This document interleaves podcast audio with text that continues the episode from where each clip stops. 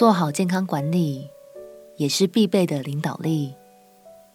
朋友平安，让我们陪你读圣经，一天一章，生命发光。今天来读提摩太前书第五章。这一章，保罗要教导教会中的弟兄姐妹们，如何以良好的态度来待人接物。同时也交代了许多管理教会的原则。这些原则虽然是针对教会所写下的，但经过吸收与转化，也很适用在我们的家庭与生活中哦。让我们一起来读《提摩太前书》第五章。《提摩太前书》第五章。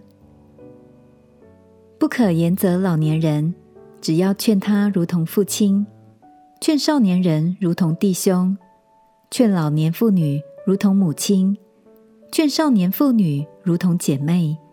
总要清清洁洁的，要尊敬那真为寡妇的。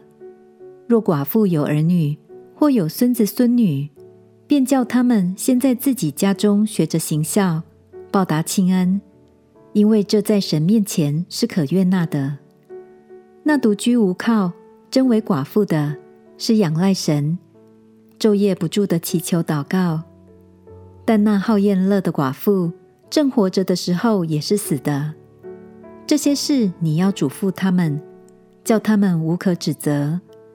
人若不看顾亲属，就是背了真道，比不信的人还不好。不看顾自己家里的人，更是如此。寡妇记在册子上，必须年纪到六十岁，从来只做一个丈夫的妻子，又有行善的名声，就如养育儿女、接待远人、洗圣徒的脚、救济遭难的人，竭力行各样善事。至于年轻的寡妇，就可以辞她，因为他们的情欲发动，违背基督的时候，就想要嫁人。他们被定罪，是因废弃了当初所许的愿，并且他们又习惯懒惰，挨家闲游。不但是懒惰，又说长道短，好管闲事，说些不当说的话。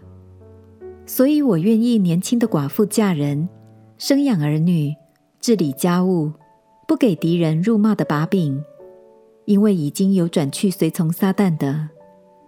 信主的妇女。若家中有寡妇，自己就当救济他们，不可累着教会，好使教会能救济那真无倚靠的寡妇。那善于管理教会的长老，当以为配受加倍的敬奉；那劳苦传道教导人的，更当如此。因为经上说，牛在场上踹谷的时候，不可拢住它的嘴；又说。工人得工价是应当的。控告长老的橙子，非有两三个见证，就不要收。犯罪的人，当在众人面前责备他，叫其余的人也可以惧怕。我在神和基督耶稣并蒙拣选的天使面前嘱咐你，要遵守这些话，不可存成见，行事也不可有偏心，给人行按手的礼。不可急促，不要在别人的罪上有份，要保守自己清洁。因你胃口不清，屡次患病，再不要照常喝水，可以稍微用点酒。有些人的罪是明显的，如同先到审判案前；有些人的罪是随后跟了去的。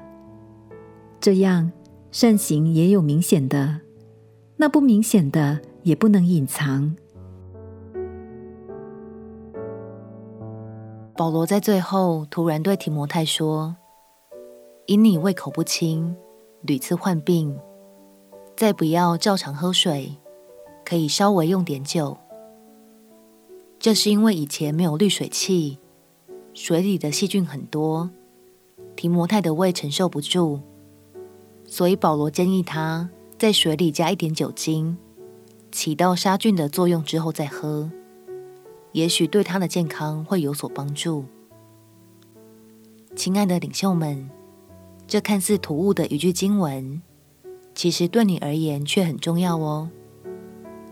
因为拥有健康的身体，才会有好的判断力和行动力，让工作有更美好的果效。鼓励你保持良好的生活作息，定期追踪健康状况。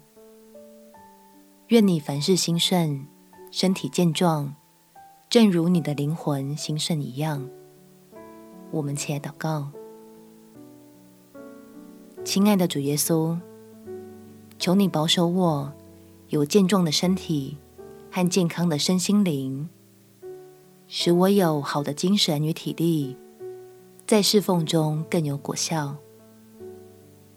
祷告奉耶稣基督圣名祈求，阿门。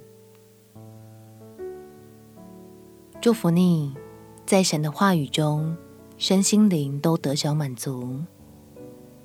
陪你读圣经，我们明天见。耶稣爱你，我也爱你。